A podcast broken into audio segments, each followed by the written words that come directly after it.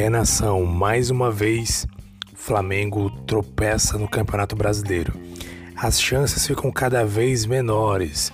Flamengo foi até Arena Condá em Chapecó enfrentar Chapecoense e empatou em 2 a 2 após ter começado vencendo o jogo. Vamos falar sobre isso muito mais agora. Se você não me conhece, meu nome é Jesus Bar, pode me chamar de Jesus. E esse é o meu, seu, nosso é, podcast Mengão em Foco. Vamos falar sobre Mengão Queridão. Mais uma vez, Flamengo tropeçou, infelizmente, no Campeonato Brasileiro, vê cada vez mais distante a chance de ser campeão do Campeonato Brasileiro. Bem, o Flamengo foi até a Arena Condá no jogo de ontem, né? Estou gravando esse podcast imediatamente aí no dia após o jogo, na terça-feira, jogo ontem na segunda-feira entre Flamengo e Chapecoense, Chapecoense Flamengo, Chapecoense jogou em casa. O Flamengo começou vencendo o jogo, né? Aos 31 minutos ali, Mateuzinho, os 31 minutos, é, Mateuzinho marcou, 31 não, aos aos 26 minutos, Mateuzinho marcou o primeiro gol numa jogada ali pela lateral. Ele invadiu a área e bateu cruzado, né? Marcou o primeiro gol 1 a 0. Parecia que o jogo ia começar a se encaminhar muito bem para o Flamengo, né? Uma chance muito importante. O Matheusinho aproveitou, fez o gol. O Flamengo começou a procurar dominar as ações ainda no primeiro tempo. Porém, logo em seguida, 31 minutos, 5 minutos depois, a equipe da Chapecoense marca o seu gol de empate, né? Após um cruzamento dentro da área ali, um bate-rebate dentro da área do Flamengo e o Caio César Aliás, Caio Nunes, jogador aí do, do da Chapecoense, acabou aproveitando a oportunidade e marcando aí o primeiro gol, empatando 1 a 1 Flamengo e Chapecoense, né? Chapecoense e Flamengo empatou em 1 a 1. O próprio Caio César, é, alguns minutos depois, conseguiu o gol de empate. Aliás, conseguiu o gol da virada.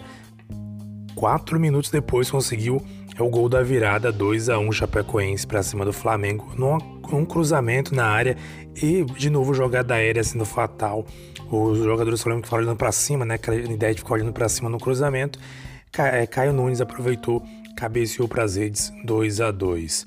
Bem, aliás, 2 a 1, né? Virou o jogo em 2 a 1. O Michael aproveitou a oportunidade, chegou ao empate, né? Ainda aos 41 minutos do primeiro tempo, conseguiu empatar o jogo em 2 a 2 e aí acendeu aquele pingo de esperança para a equipe do Flamengo. Agora, teve uma situação polêmica ainda no primeiro tempo e bota a polêmica nisso. Aliás, duas situações, uma mais polêmica que a outra. Um lance de pênalti, possível pênalti, correu em cima de, do Gabigol, uma jogada em que ele invade a área, dentro da pequena área, ele encobre o goleiro da Chapecoense, que acaba de alguma maneira utilizando os braços ali para tipo segurar Gabigol. Interpretação ali da central do apito, que é o Sandro Hit ali, que na transmissão da Globo do Premier estava ali comentando a arbitragem, na interpretação dele houve o pênalti, porque houve uma obstrução. Quando o Gabigol encobre o goleiro, o goleiro usa o braço para de alguma maneira é impedir que ele avance. E acaba derrubando o Gabigol dentro da pequena área ali. Dentro da área seria pênalti. O juiz não marcou, VAR não apitou. Aí vem a primeira bronca. Tudo bem mas a segunda é pior do que a primeira.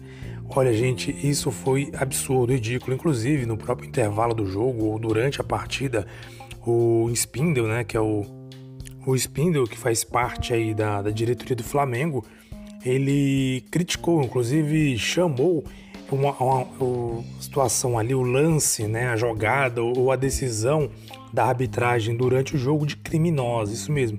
Diz que foi uma atitude criminosa da arbitragem e olha, eu também fiquei muito chateado, muito revoltado. No lance, se você observa bem, Gabigol está saindo da, do próprio campo, ou seja, está ali atrás da linha do meio de campo. Obviamente, se você sai da linha atrás do meio de campo, diz a regra, não é impedimento. E outra coisa, a regra atualmente, ela reza o seguinte, que se há uma jogada, que há uma dúvida se é impedimento ou não, o correto é o bandeirinha ou a arbitragem deixar correr o lance e depois, após a finalização, conclusão do lance, sendo gol, por exemplo, a o VAR irá analisar para ver se houve ou não impedimento, para decidir se houve ou não aquele impedimento, se o gol pode ser validado ou não.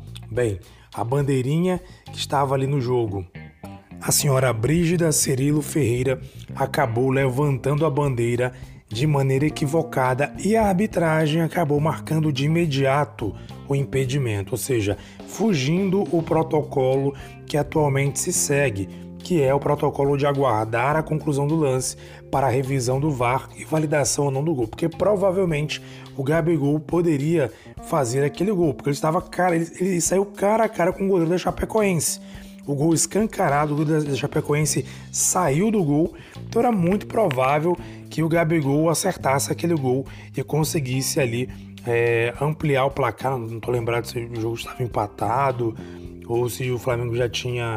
Eu acho que estava empatado o jogo naquele momento. Absurdamente foi marcado, uh, assim, grotesca aquela marcação. Ele saía do campo dele, inclusive na entrevista coletiva, o Renato Gaúcho fez duras críticas à arbitragem, falou que ele, durante a partida, falou para o Gabigol que ele não estava impedido, porque ele tinha consciência que ele estava dentro do campo dele, e a arbitragem não seguiu o protocolo. Isso foi absurdo. Olha, eu fiquei realmente muito revoltado. Claro, nada justifica a atuação do Flamengo. No segundo tempo, principalmente, o Flamengo atuou muito mal muito mal mesmo. Teve oportunidade no segundo tempo de é, conseguir uma vantagem melhor ou virar o jogo quando teve ali o próprio Caio Nunes, que foi um dos autores dos dois gols da Chapecoense, foi expulso. Fez uma dura falta no Everton Ribeiro, tomou o segundo amarelo, foi expulso. E ficou maior parte do tempo com um, um jogador a mais, Flamengo. Porém, não conseguiu converter essa vantagem numérica em campo de jogadores em gols e conseguir virar o jogo. Ou seja, o Flamengo realmente atuou muito mal, isso ninguém pode negar. Agora, que esse lance da arbitragem foi realmente um absurdo, que realmente deixou qualquer torcedor revoltado, isso é verdade. Renato Portaluppi fez questão de criticar a arbitragem, inclusive trazendo à tona que no jogo contra do Atlético Mineiro e no jogo do Palmeiras, que são concorrentes diretos ao título, arbitragens ali FIFA foram é, selecionados para poder apitar aquele jogo. E no jogo do Flamengo ontem contra Chapecoense, o árbitro, o trio de arbitragem escolhido foi árbitros da Série B. Isso mesmo, árbitros da Série B foram escolhidos para apitar o jogo de ontem e aconteceu essa lambança, né? Coincidentemente, ou coincidência ou não, uma lambança. Gente, que absurdo, ridículo.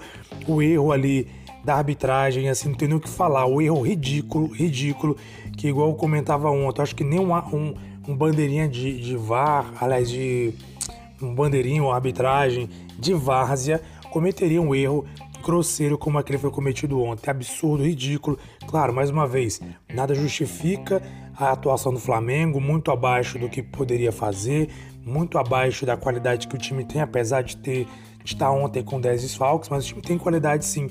Porém, essa é claro, obviamente, a gente vai pensar muito que talvez esses lances da arbitragem, tanto o pênalti duvidoso ali, que o Sandro Meirahit interpretou como pênalti, como a situação ali do, do impedimento, com certeza de alguma maneira influenciou talvez o resultado do jogo. Olha que absurdo, mas infelizmente ficou por isso mesmo. O Flamengo ficou no empate, fica em terceiro lugar nesse momento no Campeonato Brasileiro com 54 pontos, mais ainda distante do Atlético Mineiro, não conseguiu encurtar mais ainda a distância. A tendência é que o Flamengo não consiga ser campeão. Claro que sempre existe esperança matematicamente, mas dadas as circunstâncias, eu acho muito difícil que o Flamengo consiga a vitória.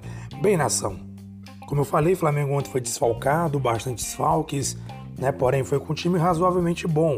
Daniel é, ali com o goleiro Diego Alves, com o Mateuzinho, com o Rodrigo Caio e o Bruno Viana, né? Que inclusive durante a entrevista coletiva o Renato disse que o Bruno Viana foi colocado para ganhar ritmo, porque ele não sabe o que pode acontecer até a Libertadores. Ele precisa muito de outro zagueiro também, né? É, lembrando que o Léo Pereira não, não está, não estará na final da Libertadores cumprindo suspensão.